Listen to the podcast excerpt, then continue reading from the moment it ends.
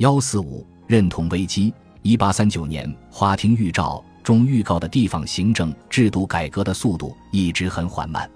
最认同地方改革的政治人物是密德哈特帕夏，他后来在奥斯曼历史中赢得了一个特殊地位，即一八七六年宪法的制定者。在坦泽马特初期，密德哈特曾担任多个委员会及会议的职务，但在一八五五年。他向当时的大维齐尔提出地方改革的看法，这才崭露头角。在1855年至推行新的地方行政区划制度的1864年之间，他出任于塞尔维亚比邻的尼什省的总督，策划能力与执行效率展现无疑。他关于帝国边境生活的第一手经验，为他与大维齐尔福阿德起草的方案提供了灵感。一八六四年，各项法律的实验场是新成立的多瑙河省，这是一个由尼什、维丁与西里斯特拉等三个小型省组成的超级省。密德哈特出任该省首任总督，他推动了一项雄心勃勃的公共建设计划，改善治安状况，兴建工厂，成立农业信用合作社，为农民提供低息贷款。最后，这项措施尤其激进。这种机构在当时的欧洲也几乎不存在。他们的记录显示，他们平等对待穆斯林与非穆斯林。密德哈特也成立了地方行政会议，成员由选举产生，所有的宗教团体及族群都有代表，只不过穆斯林仍占多数。帝国内的第一份官方省报也被命名为《多瑙河》，它从1865年开始发行，为双语报。使用奥斯曼土耳其语和保加利亚语刊登官方法令，密德哈特向省级议会发表的谈话，以及详细的改革进度及展望。但当密德哈特要设立穆斯林与非穆斯林混合学校时，却遭到各方反对。伊斯坦布尔的保加利亚语媒体对其政绩颇有好评，但当保加利亚民族主义浪潮兴起时，他心生警觉，开始镇压。遭到地方上的强烈抨击。一八六七年，他奉诏返回伊斯坦布尔，商讨许多新法案的制定，但他与阿里帕夏不和，又被转调为巴格达省总督。在任五年期间，他大力推行曾在多瑙河省所实施的改革。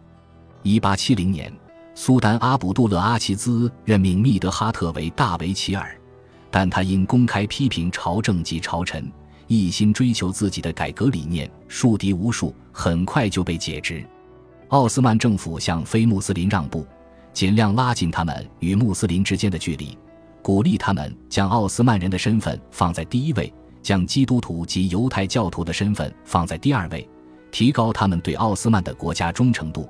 但这些措施明显未能达到预期的效果。另一方面，行省治理的新法规制度也无法满足他们。例如，克里特岛人发动了周期性的反抗活动，以表明他们与希腊合并的愿望。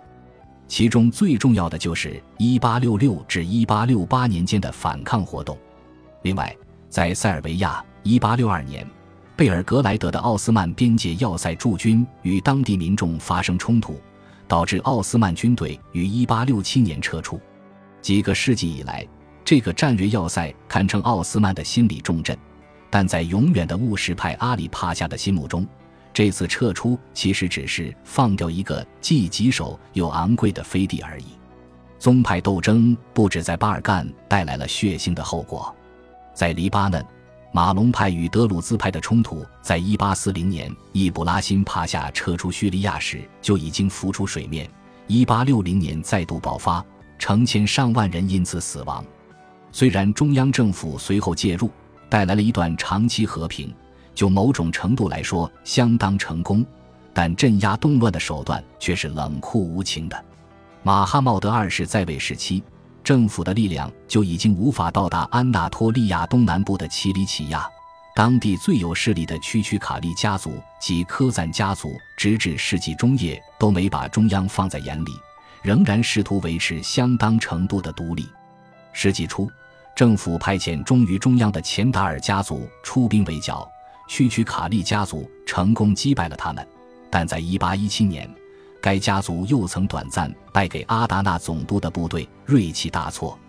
由于地处奥斯曼与埃及势力范围的交汇点，地方豪族和之前一样，拒不服从两方的命令。